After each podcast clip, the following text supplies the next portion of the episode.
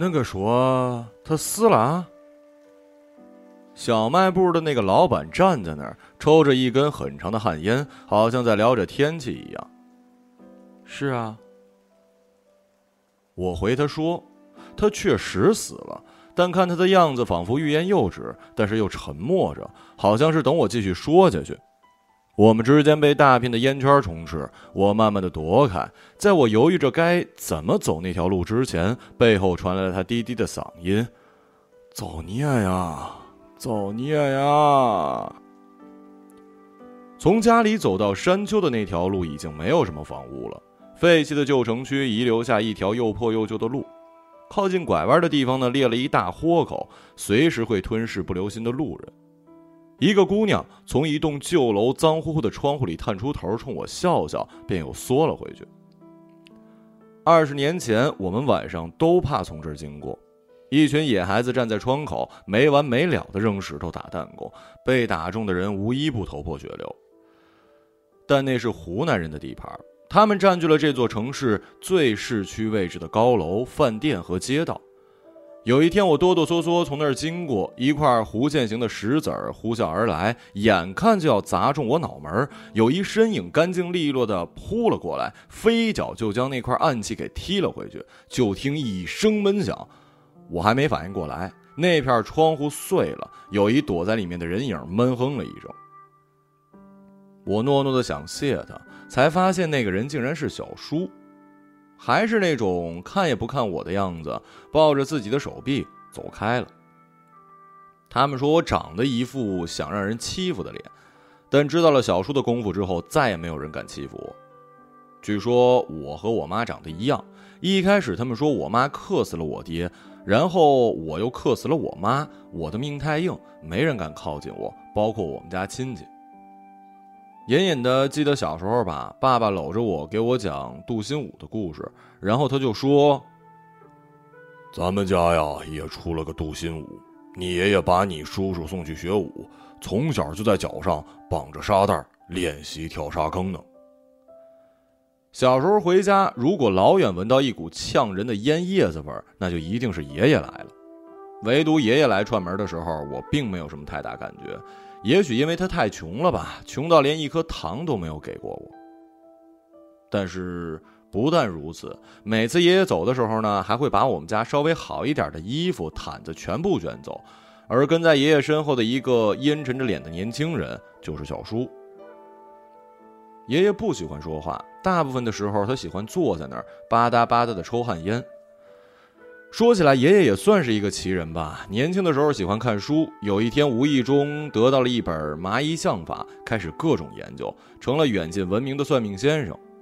他曾经给自己掐指一算，八十三有一劫，过了才能再多活个十来年。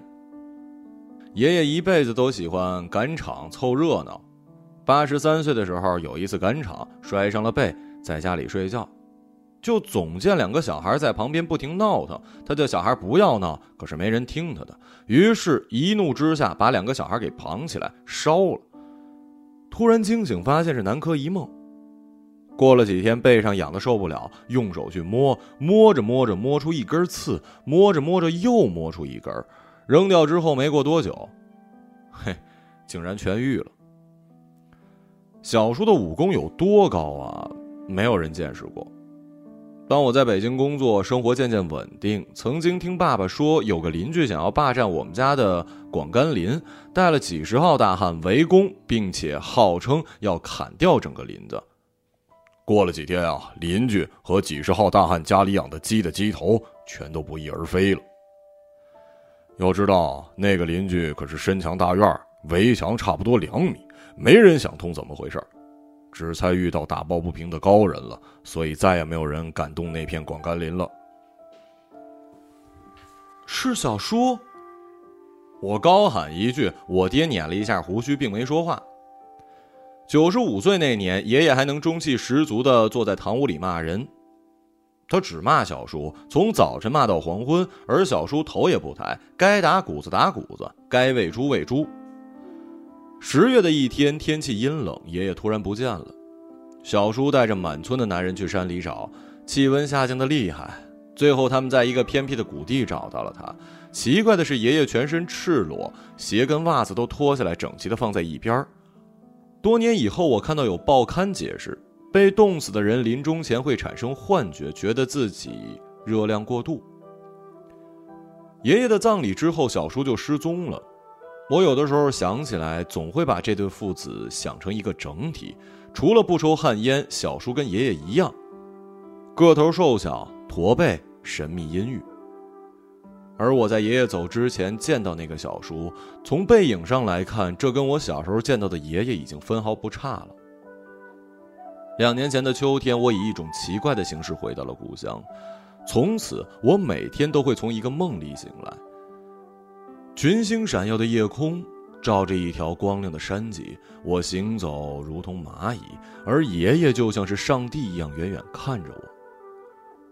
我一直不认为爷爷对我有多么深厚的感情。有一年，他辗转打听到我一个月能赚上万，就跟爸爸吵着让我寄钱。那些钱最后变成了小叔那些昂贵的护膝、球鞋。爷爷这一生只觉得小叔能继承他的大业，我爸不能。我一个女娃。就更不能了。前几天我收到了一封加急信件，通知说小叔死了，他四十多岁，还一直是一个神秘的单身汉，只剩我这个亲人了。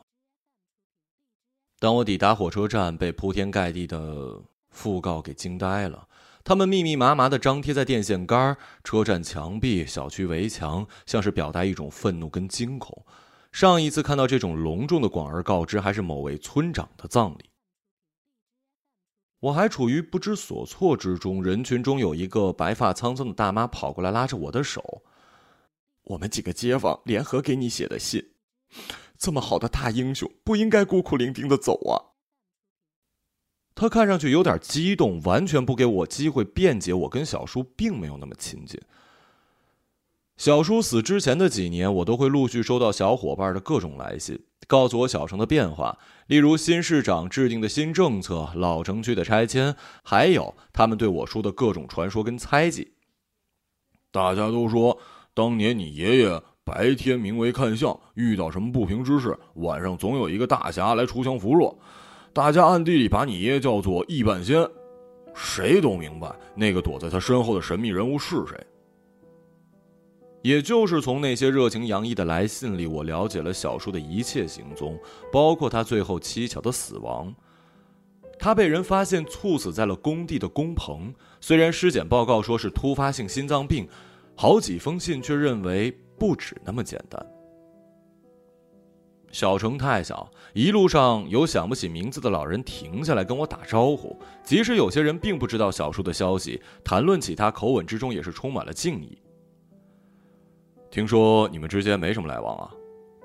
派出所的警察问我，一边做着简单的笔录。我点了点头。他的目光里夹杂着一种并不熟悉的东西，像是一双压迫着我的手。我被迫把头别过去。他笑了，似乎对此满意。签完字下楼，并没有人陪伴。经过派出所所长的走廊，看到了很多简报，多是各个城市的一些离奇案件，都是一些无主待解决的疑案。就像这个时代发展中许多被遗弃中的小城一样，缺乏各种经费投入来解决。其中有一个连环飞刀案，一个神秘人士专门痛击民间传说的恶霸，刑案之人每次都会撬开他们的保险箱，在里面留下一把带血的飞刀。哼，这都什么年代了，还有这种过时的江湖霸气？写报道的这个记者笔法非常不客观的，带有私人情感色彩，就好像作案者在他眼中是一个神奇的大侠。我猜这个世界上大多数人都见过尸体。我曾经错过爷爷的葬礼，父母走的时候我也不在身边。有时候我怀疑命运对我有着特殊的安排。此刻，小叔躺在那儿，仿佛缩水了，个头小的像是一个动物。身上有很多的淤青，按照法医的说法，好像是常年经历各种有力的撞击。在他死之前，我最后一次见他，应该就是在小城。我跟同学一起路过乡下，顺便经过家里的老房子。爷爷的坟不见了，取而代之的是一条笔直的公路。坟墓旁的老房子自然也消失了。老邻居带我去找小叔，他们说他在镇上开了一家新饭店。当我们骑着摩托车找到那儿时，他正蹲在地上专心数钱，一大把旧钞票，看上去都是几分几角的。我走到隔壁小卖部，想给他买一条烟。电视上正在播放《动物世界》，讲述大象那样的动物在临死前会得到感知，会自动离开象群，走到一个谁也找不到的地方，慢慢死掉。我看得莫名的焦躁，把烟交给老邻居，也就转身离开了。这几天听到零星的猜测，我几乎怀疑这些情节是有人自己杜撰的。因为接下来几天我又扩展了范围，分别询问过电视台记者、一位政府公务员、童子澳的一位警察，还有一位声称两千零二年曾在电视节目里见过我小叔的税务局会计。这些人中无一不坚持小叔就是一个内心内向、一声不响的老实农民。一个身高不到一米六的人，你说的好像是个大侠。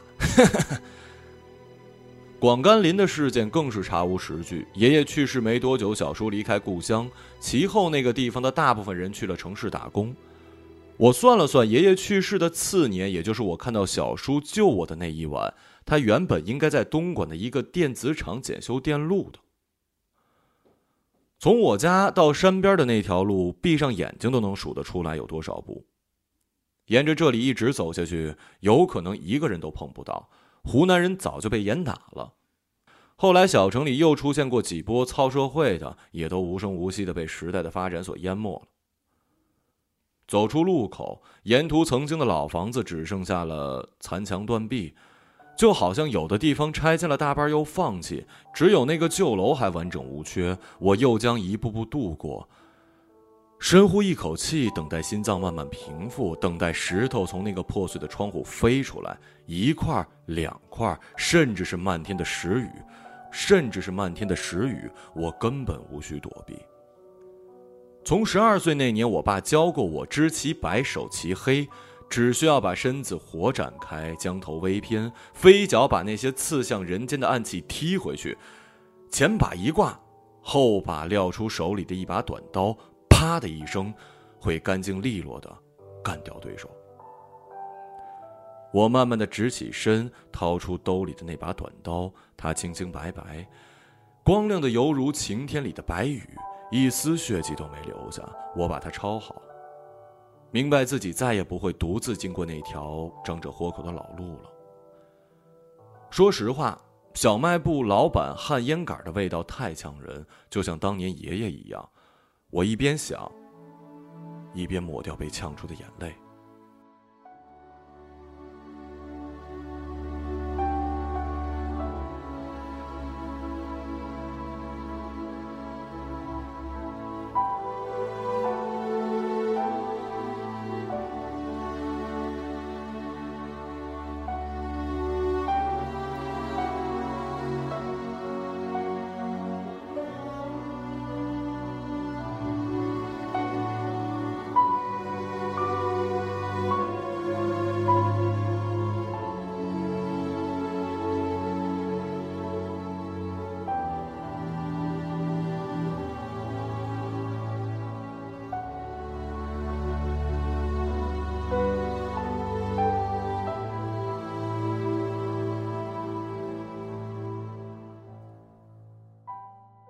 一个朗读者，马晓成。